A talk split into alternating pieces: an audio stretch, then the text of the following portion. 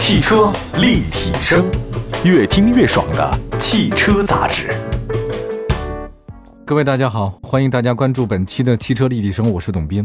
之前也说到过，六月份整个汽车的销量已经出来了嘛，分门别类的说，其中有一块呢，大家非常的关注，就是关于轿车、SUV、MPV 和新能源车型的这个分别。我其中在一期节目当中啊说过轿车、MPV 和那个新能源，但是单独把这 SUV 给拿出来了。其实我在想，就是因为 SUV 大家关注的特别大，而且看那个数据显示，今年的 SUV 的复苏的力度啊，比这个轿车力度大的很多。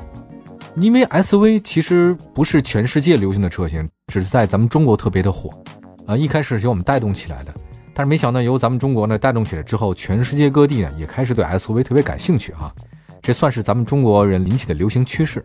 有点像英语里面有一个词儿啊，就是 long time no see 啊，就是好久没见。实际上这个就是华人之间才这么讲，好久没见，long time no see 啊。那现在发现全世界人也都说 long time no see，好久没见，好久没见。大家非常关注，就是五月份国内车市实现正增长以后呢，六月份的国内的车市重新回归到负增长了，昙花一现嘛。哎，糟糕啊！不过值得一提的是，六月份 SUV 的市场数据呢却很好，同比呢环比都实现双增长。乘联会有个数据哈，他说那个六月份 SUV 的销量是七十七点二万辆，同比增长百分之一点九，环比增长百分之二点三。哇，这个太难了。同比环比呢，一个呢是比这个上个月啊，一个比是去年。其中的这个哈弗 H 六在六月份呢再次夺得了销冠，不过呢背后危机重重啊，长安 CS 七五销量再次大涨，位居销量排名的第二位。还有就是途观啊，途观的销量再次大跌，但是依然保住了前五的排名。我们来看一下具体的这个排名吧。从第十五位往第一说，第十五位呢是奥迪 Q 五，二零一九年六月份卖了一万四千辆，现在是一万三千辆，差别不是很大。另外呢，第十四位就是皓影，第十三位是本田 XRV 啊，一万五千辆，一万五千辆，这个差别不大。第十二位呢是缤智，也是本田家，去年的六月份卖的是七千辆，现在是卖了一万五千辆。第十一位呢是奇骏，差别不大，这个日系三强嘛。第十是探岳，一汽大众的。去年的六月份卖了一万两千辆，现在是一万六千辆。然后就是第九位荣威 RX 五了。荣威 RX 五的话呢，去年六月份卖了九千辆，现在是一万六。第八位是奔驰 GLC，去年卖了一万一，今年卖了一万六，这个是涨了。第七位呢是丰田 RAV4，RAV4 的话呢，去年六月份是一万两千辆，现在是一万六千辆。比亚迪宋排第六位，去年只有两千辆，现在是一万六千辆。那具体比亚迪宋为什么卖这么好，我们待会儿再讲。还有一个途观。途观的跌幅非常惨痛啊！去年六月份卖了三万三，今年只有一万九，下跌了百分之四十三。我觉得这个有一句话说得好：“天下没有不散的宴席啊，花无百日好啊，人无再少年。”第三个呢是本田 CRV，去年六月份卖了两万辆，今年是一万九千辆。第二位呢是长安 CS 七五，二零一九年六月份卖了一万一千辆，今年六月份卖了两万零五百六十二辆，这个涨幅百分之八十二啊。就长安 CS 七五呢，今年让很多人都特别惊讶啊，尤其它那个出来 Plus 之后，确确实实有效果啊。咱们中国人买车还是越大越好，这个没有办法啊，是我们的习惯吗？那么还有一个哈佛，哈佛呢在去年的六月份卖了两万五千辆，今年六月份是两万两千辆，它同比下降了百分之九点五啊，同比。我就这么可以理解啊，就是说长安、哈佛这两个呢是彼此咬得很紧啊，也就是说长安 CS 七五。哪怕它再多卖两千辆，基本上就把那个哈弗 H 六霸主的地位给往下拉了。但是就差这两千辆哈。我们来先说这个 Number One 吧，哈弗 H 六长城的。六月份哈弗的 H 六销量是两万两千八百辆，同比下滑了，而且它继续呈现了一个下滑的态势啊，就是一直没有止跌。如今哈弗 H 六与位居第二位的长安 CS 七五呢，仅有两千多辆差距，也就是说它冠军的地位呢岌岌可危。那现在长城汽车呢，近期发布了全新第三代的这个哈弗 H 六的官图，而且还说了宣布在第三季度上市，是不是会拉皮儿吧？啊，这个不好讲。我看了一下哈弗第三代 H 六的情况，跟前两代不太相同的是什么呢？因为这是中国第一个真正自主研发的整车平台，这个平台由哈弗品牌耗资百亿打造，那这个是一个全球化的一个平台，就是说哈弗不顾一切的开始要自己的研发，自己的自己做主。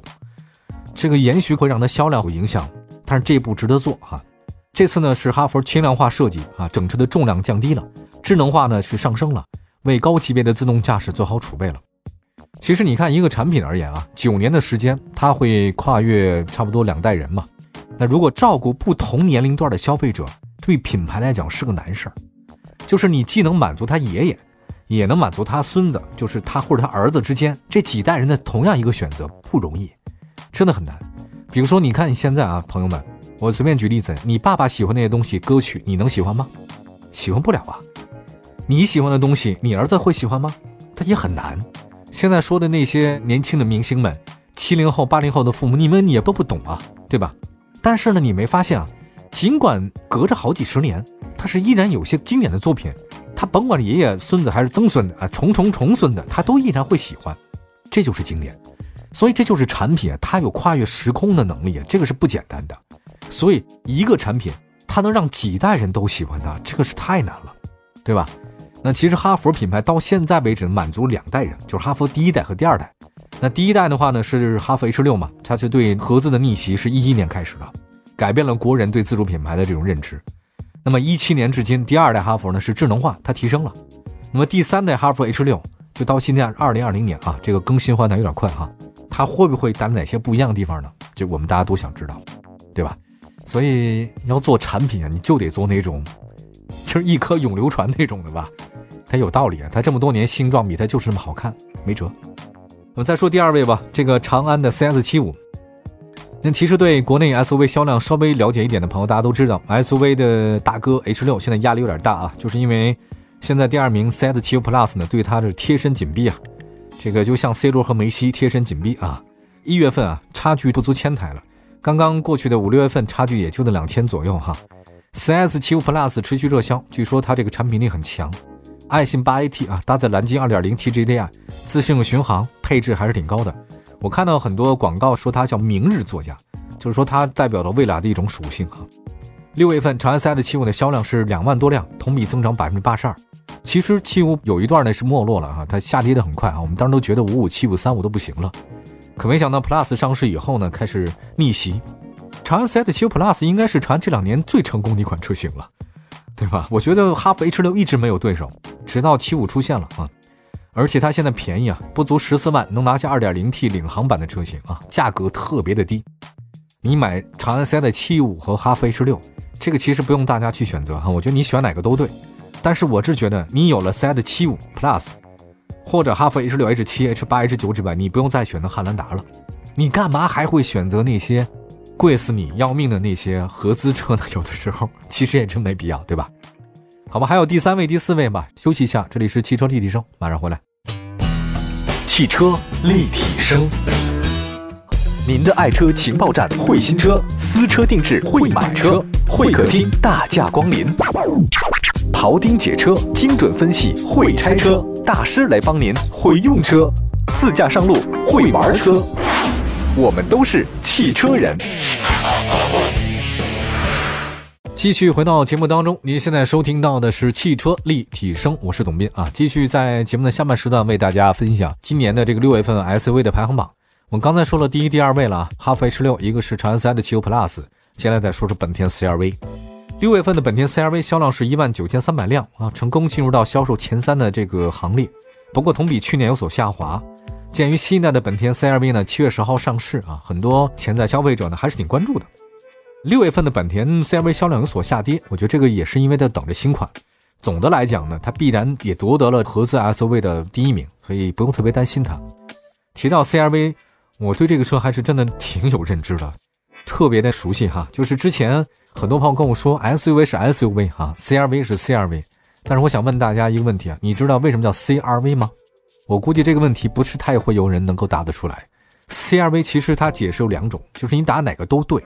它不是一个固定概念，就是一九九五年十月份，本田推出了一个紧凑 SUV 的这个系列。当时呢，他就是想做全世界推广啊。全世界怎么推呢？他就说叫 CRV 吧。它针对不同市场的含义不一样啊。比如说，它有的一种含义是叫什么呢？叫做紧凑型休旅车，叫 Compact Recreational Vehicle，叫紧凑型休旅车。就另外一种市场呢，就是说对本土来讲的话，它叫做是 Comfortable Runabout Vehicle。就是舒适的轻便车，你没发现吗？它在不同市场，我给车的命名含义是不一样的。本田在当时把这个车打造出来的时候，就是走国际化的，就是哪个地方你怎么理解都没错，都没毛病。那新一代的这个 CRV 呢，它其实就是词语平台凑上来的啊，都是紧凑级。那么后来呢，这个 CRV 呢被定位为城市的 SUV 了。本田设计师呢还是偏重越野风格啊，开始慢慢的让现在 CRV 就是大家看到的这个样子，卖的很好。呃，已经把丰田 RAV4 抛在了后面，但是 RAV4 也上榜了。我们再看第四位是大众途观，六月份途观的销量呢是一万九千两百辆，同比下滑百分之四十三，也是 SUV 销量排名前十当中降幅最大的一款 SUV。经典的老途观停产啊，这个途观家族影响很大。途观 L 呢，这个车型呢，在中保营的碰撞测试里面成绩太糟了，安全性呢备受质疑，销量大幅下滑。大众途观呢，长期被咱们国内合资 SUV 作为神车来祭奠啊，挺可怕的。一九年全年销量虽然是下跌了百分之十二点五，但依然卖出了二十四万辆，将近快二十五万辆了。它不管怎么说，它现在还是在下跌了啊。当年的神车为什么会下跌呢？这个原因啊，说了很多，但是我发现啊，总结起来可能也就这么几点。第一点，它有标轴版和那个长轴版嘛，标轴版就普通的途观，长轴版呢就是途观 L。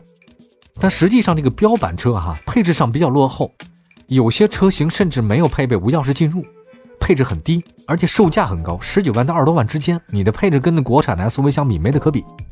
另外呢，一七年以后，它搞了一个长轴版的，但你长轴版只是把轴距加长了。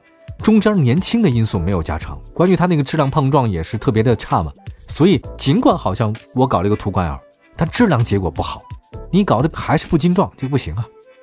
还有第三个，就是那个智能方面，途观 L 很落后。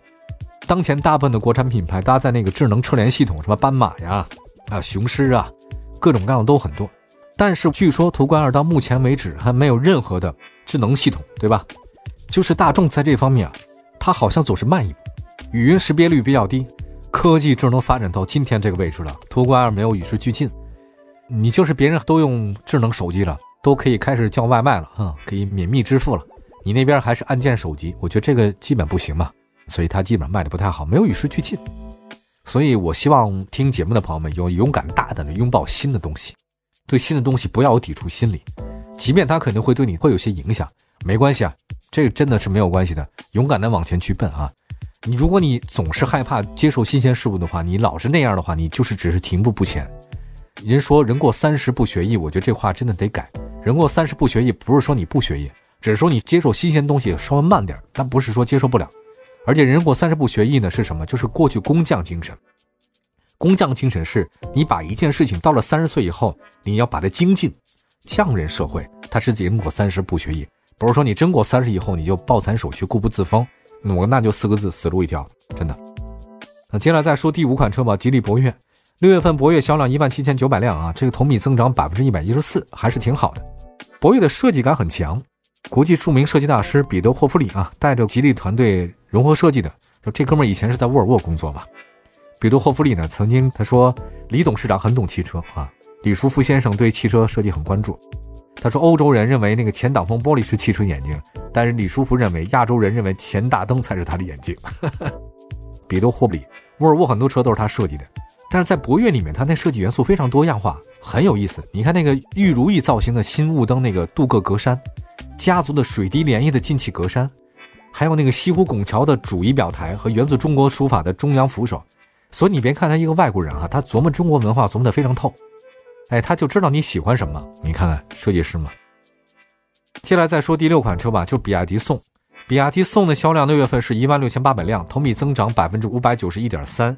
那今年以来，比亚迪宋已经多次闯入到 SUV 的销量排行榜前十。这个主要是因为宋 Pro 的成功推出，颜值很高，科技感很强。我觉得宋卖的好，可能跟他那个磷酸铁锂刀片电池有关系嘛。